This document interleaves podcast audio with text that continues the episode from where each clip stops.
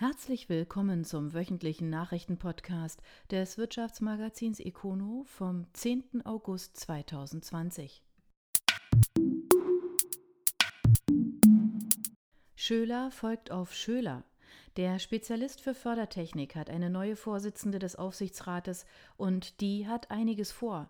Parallel gibt es dort eine weitere Personalie plus Menschen der Woche. Rheinfelden. Der Aufsichtsrat der Schöler Fördertechnik hat laut einer Mitteilung eine neue Vorsitzende. 24 Jahre nach Gründung der AG ist Dieter Schöler Ende Juli als Aufsichtsratsvorsitzender zurückgetreten und hat die Position freigemacht für seine Tochter, die von den Mitgliedern zur neuen Vorsitzenden gewählt wurde.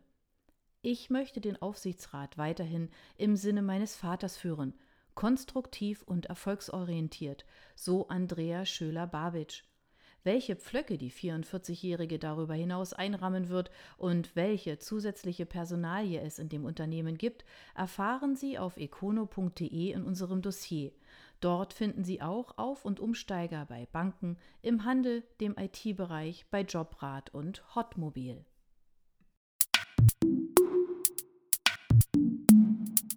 Emmons bereitet Umzug vor. Der Neubau der Spedition ist auf der Zielgeraden. Corona sorgt nur bei einem Bauteil für Verzögerung. Kenzingen. Der Neubau des Logistikdienstleister Emmons ist auf der Zielgeraden. Trockenbau und Estrich sind fertiggestellt, die Dächer sind komplett gedeckt, der Sprinklertank steht und in der Umschlaghalle wird noch der Stahlfaserboden betoniert. Die Installation der Haustechnik hat ebenfalls begonnen. Damit steht nach Angaben des Baudienstleisters Freiler Industriebau der Fertigstellung des Komplexes mit 8.850 Quadratmetern Neubaufläche auf dem 30.000 Quadratmeter großen Areal Ende des Jahres nichts im Weg. Auch Corona habe auf den im Oktober vergangenen Jahres begonnenen Neubau nur für eine minimale Verzögerung gesorgt, so Freiler.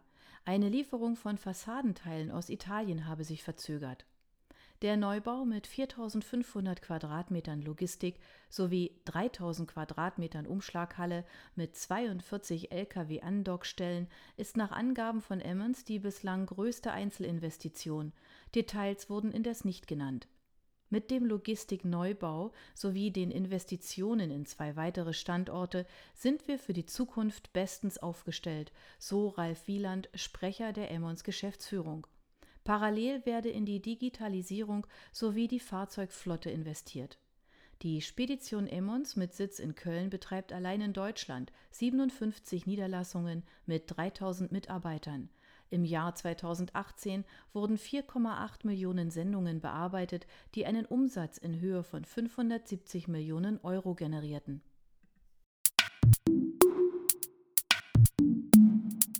Bauen wir ein Auto auseinander? Wie lassen sich die Chancen durch Wasserstoff für die Zulieferer nutzen? Dieser Frage spürte der Verein H2 Regio SBH Plus bei der Vorstellung der Roadmap des Landes nach mit klaren Appellen und am Ende drei wichtigen Buchstaben. Villingen-Schwenningen. Der pragmatische Vorstoß von Ralf Leiber sorgte erst für Schmunzeln, am Ende indes für eine breite Diskussion. Wir müssen so schnell wie möglich ein Fahrzeug mit Wasserstoffantrieb auseinandernehmen und daraus lernen. Damit setzte der geschäftsführende Gesellschafter der Leiber Group deutlich den Ton bei der Veranstaltung zur Wasserstoff-Roadmap des Landes des Vereins H2 Regio SBH Plus. Tenor der rund 80 vornehmlich Unternehmer, geredet wurde genug, Taten sind gefragt. Eine ähnliche Tonalität wählte auch Thomas Gschwind aus dem Umweltministerium des Landes. Baden-Württemberg muss bei dieser Technologie eine zentrale Rolle spielen. Wie das gelingen soll, dazu erarbeitet das Ministerium aktuell besagte Roadmap. Bis Ende des Jahres wird eine Art Fahrplan stehen, der ab dem kommenden Jahr umgesetzt werden soll. Das Angebot von Gschwind? Wir erarbeiten die Roadmap im Dialog mit den Akteuren. Jetzt ist die Chance, die Anliegen einzubringen. Wobei Gschwind klare Anforderungen an diesen Dialog stellt. Wir brauchen keine Absichtserklärungen, sondern konkrete Maßnahmen. eine Anforderung, die in einer unter Corona-Bedingungen entzerrten Diskussionsrunde die Praktiker unterschiedlicher Branchen und Institutionen nachkamen, wobei der Vorstoß des Unternehmers Leiber nach dem Auseinanderschrauben eines Autos zugegeben sehr weit reichte. Der Ingenieur stellte zugleich klar, Wasserstoff ist gar nicht so schwer. Man müsse sich der Herausforderung nur gemeinschaftlich annehmen. Ganz ähnlich formulierte es Thomas Albitz, Hauptgeschäftsführer der IHK Schwarzwald-Bar-Heuberg. Die Unternehmen sind technologisch gut aufgestellt, deshalb sind die Startbedingungen gut. Dennoch müsse man nun Gas geben. Noch haben wir die Nase vorn, aber die anderen holen auf. Ein Appell, dem sich auch Henriette Stanley als Geschäftsführerin der regionalen Wirtschaftsförderung anschloss. Wir müssen unsere Zulieferer fit machen und in der Region den Anspruch haben, wir wollen ganz vorne mit dabei sein. Jürgen Roth forderte deshalb als Oberbürgermeister in Villingen-Schwenningen den Schulterschluss der unterschiedlichen Akteure. Wir müssen es zusammen durchboxen, damit es gelingen kann. Schließlich gehe es nicht um weniger als die Zukunft. Es muss uns gelingen, die Wertschöpfung hier zu behalten. Immerhin befindet sich in der Region Schwarzwald-Bar-Heuberg eines der wichtigsten Industriecluster im Bundesvergleich und damit auch eine große Abhängigkeit von der Automobilindustrie.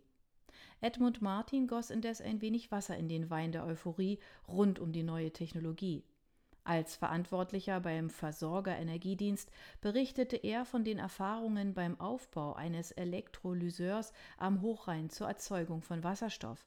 Die Bürokratie sei dabei weniger die Herausforderung. Die Widerstände gehen tendenziell von Bürgerinitiativen aus. Martin forderte generell mehr Offenheit für neue Technologien und damit Chancen für die Zukunft. Diese Chancen will der Unternehmer Hans-Walter Haller nutzen, in dessen Stahlbauwerkhalle die Veranstaltung stattfand. Er plant im Schulterschluss mit verschiedenen Akteuren sowie dem H2-Verein die Ansiedlung eines Reallabors Wasserstoff auf dem ehemaligen Schlachthofareal in Villingen-Schwenningen, das er vor einiger Zeit gekauft hat. Manche Leute haben mich deshalb für verrückt erklärt, aber ich freue mich auf das, was dort entstehen kann. Bevor indes überall die Chancen vorhaben und das Zerlegen von Autos im Anschluss an die Veranstaltung noch länger diskutiert wurde, machte der Unternehmer Ulrich Schwellinger auf seiner Ansicht nach Denkfehler in den Formulierungen aufmerksam. Es heißt immer sollte, müsste, könnte. Dabei hat der Erfolg am Ende drei Buchstaben T U N. Ein Appell, der langen Beifall erhielt. Im Vorfeld der Veranstaltung traf sich der Verein H2 Regio SBH Plus zur ersten Mitgliederversammlung. Dabei stimmten die Mitglieder einhellig für mehrere Satzungsänderungen, die von Seiten des Registergerichts sowie des Finanzamtes gefordert wurden. Parallel informierte der Vorstand über die vielfältigen Aktivitäten und angestoßenen Projekte. Im Umfeld des Treffens unterzeichneten zudem der Verein und die IHK Schwarzwald-Bar-Heuberg eine Kooperationsvereinbarung. Econo-Chefredakteur Dirk Werner ist Schriftführer in dem H2-Verein. Autokabel streicht jeden fünften Job. Autozulieferer aus dem Wiesental hat auf Corona-Krise reagiert, Standorte auf drei Kontinenten. Hausen der südbadische Autozulieferer Autokabel Management hat laut einem Bericht der Badischen Zeitung jede fünfte Stelle gestrichen. Im Konzern beschäftigt das Unternehmen jetzt noch 2800 Mitarbeiter, davon 280 in Hausen im Wiesental, Landkreis Lörrach. Wie viele Stellen genau abgebaut wurden, sagt das Unternehmen nicht. Autokabel produziert wichtige Teile für die Stromversorgung im Auto. Das Unternehmen ist neben dem Stammsitz am Hochrhein auch mit Werken in China, Mexiko, den USA, Schweden, Tschechien, Frankreich, Serbien, der Schweiz, Japan und Südkorea vertreten. Der Personalabbau ist laut Geschäftsführer Mark Bolz vor allem dadurch erfolgt, dass man offene Stellen nicht neu besetzt habe. Es habe nur eine geringe Anzahl an betriebsbedingten Kündigungen gegeben. LS Telkom streicht Aufträge aus Afrika ein. Funktechniker soll zwei Länder mit wichtigen Systemen ausstatten. Lichtenau. Der badische Funktechniker LS Telkom hat zwei Großaufträge aus Afrika gewonnen. Die Regulierungsbehörden zweier Länder, welche das sind, verrät das Unternehmen nicht, hätten LS Telkom mit der Lieferung von Systemen zur nationalen Funkfrequenzverwaltung beauftragt. Die beiden Aufträge haben zusammen ein Volumen von 5,3 Millionen Euro, heißt es in einer Mitteilung des börsennotierten Unternehmens. Über die Gewinnung dieser beiden Neukunden freuen wir uns umso mehr, da wir aufgrund der Corona-Pandemie die gesamten Verhandlungen aus der Ferne über Telefon- und Videokonferenzen führen mussten, sagt Vorstandschef Manfred Lebherz. Mit den Systemen werden die Regulierungsbehörden unter anderem die Lizenzen für neue Mobilfunknetze vergeben und verwalten. Für eines der beiden Länder liefert LS auch ein nationales Funküberwachungssystem. Mutig durch die Krise.